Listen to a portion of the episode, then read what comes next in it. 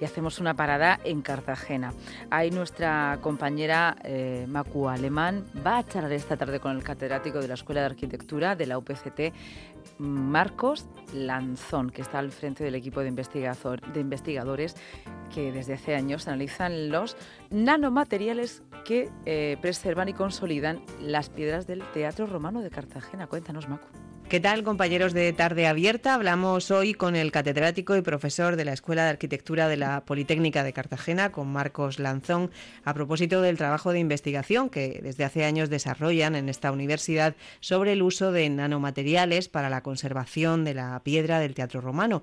Una labor y unas conclusiones que se han publicado recientemente en revistas científicas y que hoy acercamos a la radio. Buenas tardes, Marcos. Buenas tardes. Bueno, lo primero, explicar a nuestros oyentes qué tipo de piedra fue la más utilizada para construir ese teatro de Cartagena, para quien no lo sepa, un referente en la arquitectura monumental de la España romana, y qué problemas os ha planteado a la hora de estudiar su conservación.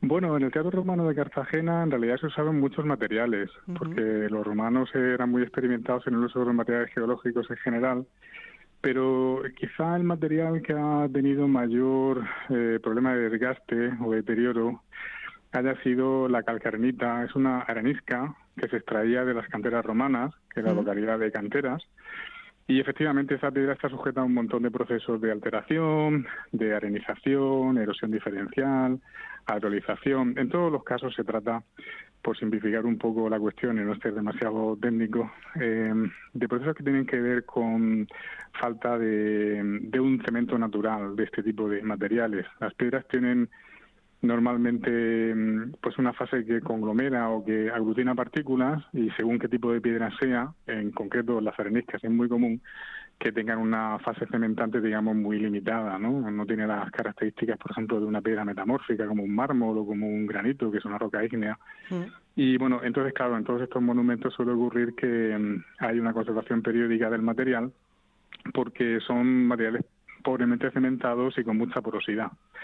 Entonces no hay otro tratamiento que el, el del mantenimiento preventivo. Y en ese sentido, pues las técnicas, por ejemplo, de consolidación pueden ser interesantes. Cuando hablamos del tabaire, ¿esa sería la arenisca o el tipo de arenisca más utilizado ahí? Bueno, más utilizado no me atrevería a decir porque se ha utilizado muchísimo en el teatro, pero hay muchos elementos del teatro, arquitectónicamente hablando, que están realizados con otro tipo de materiales. La propia la propia cavia del teatro, en realidad los romanos la proyectaban sobre la ladera de la montaña. La ladera de esa montaña pues es una roca cuarcítica con otros materiales, pero que mm, también en el teatro hay elementos muy singulares de mármol, de columnas, de rocas más ornamental. La piedra arenisca, eh, que se conoce popularmente como piedra tabaire, sobre todo es muy visible en el habitus, de, mm, que es la, digamos los pasillos que dan hacia la escena, y en otras zonas del teatro romano, pero mm, en realidad no, era más una roca mm, para generar volúmenes y espacios, más que una roca que quedara vista. De hecho, eh, todas esas zonas que están actualmente no cubiertas de piedra tabaire, en la antigüedad los romanos la recubrían con morteros de cal, con yesos y otros materiales para precisamente evitar ese problema de alteración, porque eran conocedores de que el material era fácilmente extraíble en la cantera, era una roca, es una roca blanda, pero era una roca poco duradera. ¿Y qué soluciones se han propuesto a partir de vuestro trabajo como investigadores para consolidar e-, el monumento? Pues la verdad es que el tema de la consolidación o de la conservación en general de los materiales de construcción de este tipo es, es muy compleja, porque las soluciones dependen mucho del enfoque que se le quiera dar. Mm. Eh, un enfoque que puede parecer muy radical es tal vez deberíamos de cubrir todos esos materiales como originalmente se hacía, con morteros, pero el impacto visual que tendría en el monumento sería brutal y el mantenimiento sería complejísimo porque se producirían pérdidas progresivas de esas de esos materiales. Aparte, la propio, el propio monumento se convertiría prácticamente en una obra de construcción permanente, puesto que habría que estar continuamente aplicando estucos, morteros, etcétera, ¿no? por no hablar de, la, de las posibles incompatibilidades, ¿no? Legales. También, también, y porque plantea un problema de seguridad y de accesibilidad a esos yacimientos.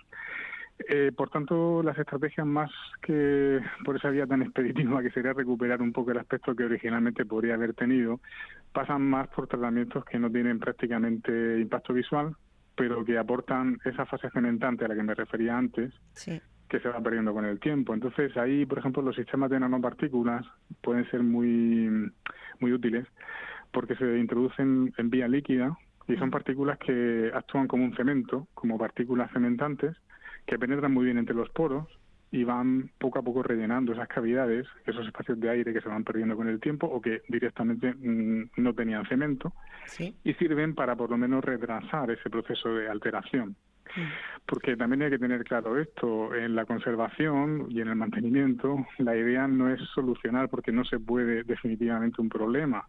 La idea es retrasar un problema que antes o después eh, los, los, arqueólogos y, en general la gente que se dedica a la conservación del patrimonio histórico, no solamente el arquitectónico, pues son perfectamente conscientes. Al final, tanto las técnicas de limpieza como de consolidación se tienen que aplicar periódicamente y tiene que haber un conocimiento de cuáles son las mejores soluciones, cuáles son las, también las más compatibles con ese tipo de materiales.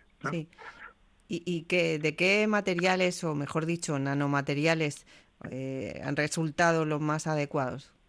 Pues a ver, eh, hay varias estrategias. En el mercado se están utilizando tratamientos que se basan en líquidos que en algunos casos pueden ser o pueden resultar en una fase que se parece a una partícula amorfa, por ejemplo, el silicato de etilo es un tratamiento que se utiliza mucho, pero nosotros hemos optado por un tratamiento desde el principio muy muy parecido a la propia piedra, porque en este caso son nanopartículas de hidróxido cálcico, que bueno, es cal, y esa cal eh, se carbonata con el CO2 de la atmósfera y forma carbonato cálcico. Pero claro, la piedra básicamente es carbonato cálcico.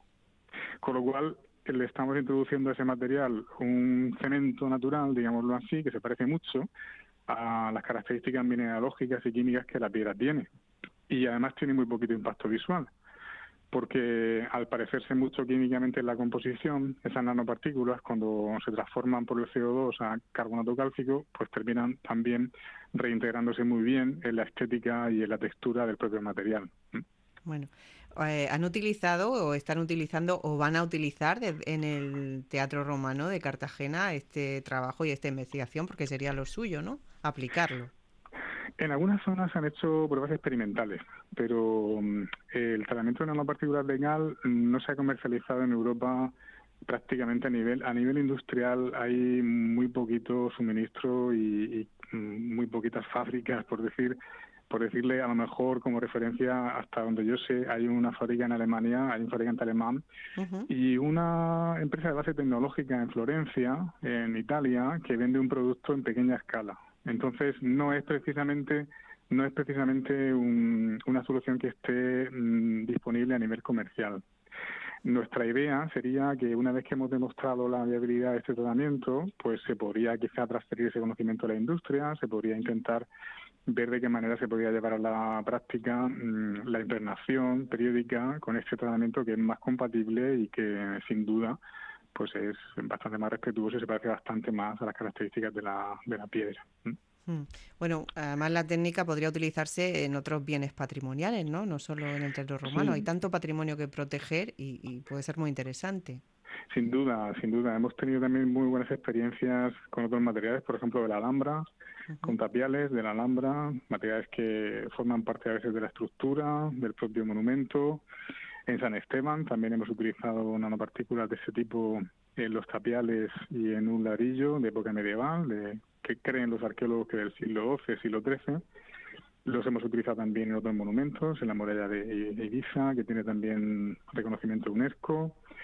Eh, bueno, no lo sé. Eh, hay, hay varios ejemplos y varios casos en donde hemos trabajado y siempre hemos obtenido buenos resultados. Pero la, la cuestión también es la, a la que me refería antes. El tema del tratamiento de estos materiales no es una cuestión, digamos, mágica que la aplicas una vez y ya te vale para toda la vida. Se debe definir una forma de aplicación, se debe establecer una frecuencia de mantenimiento. Y en ese sentido, cada monumento tiene un poco su, o cada circunstancia tiene un poco su entorno y sus características, de manera que, por ejemplo, el conocimiento que se adquiere para un teatro romano en Cartagena no tiene por qué ser eh, 100% extrapolable a, a, otro, a otro yacimiento. Creo mm. que es bastante claro, ¿no? Eso. Mm. Bueno, quizás entonces haría falta una investigación propia para cada eh, bien patrimonial, ¿no? Efectivamente, sí. Bueno, preguntar por último, Marcos, ¿cuáles son los próximos objetivos de vuestro grupo de investigación? ¿Hacia dónde camináis? Bueno, En este tema de la investigación siempre es un tema complejo y más en un país como España, porque mm. no hay muchos recursos a la investigación. Y parece sorprendente, pero siendo el patrimonio un elemento fundamental, eh, incluso en el Producto Interior Bruto español, porque gran parte de lo que la sociedad percibe en términos de, turismo y todo eso está muy relacionado también con, las visitas a los monumentos. Entonces, dentro, dentro de esas limitaciones, pues estamos trabajando en nuevos procedimientos de síntesis para obtener unas partículas puras, funcionalizadas, es decir, que tengan más características que solamente las funciones consolidantes, biocidas, por ejemplo, también tienen.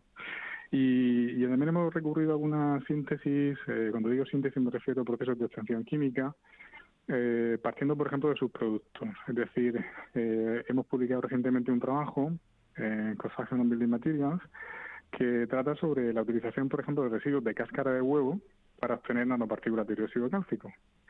Y bueno, pues creemos que mm, esa es un poco nuestra línea, en esa línea de, que hemos definido en los consolidantes y teniendo en cuenta la riqueza que tiene Cartagena, que es una ciudad con un patrimonio eh, extraordinario para el tamaño de la ciudad y, por la cercanía y estratégicamente para una escuela de arquitectura, lo que representa también estar tan tan en el enclave de todo ese casco histórico, porque la escuela actualmente, como saben, está en el centro, en el centro de la ciudad pues para nosotros ese objetivo también se ha convertido en algo muy importante, no solamente hacer investigación y publicar, sino también divulgar un poco el interés del patrimonio y concienciar a la sociedad de que ese patrimonio hay que mantenerlo y que se deben de destinar mayores recursos también. Hmm.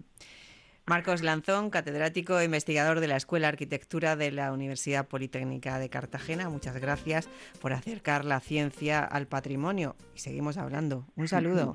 Muchas gracias, buenas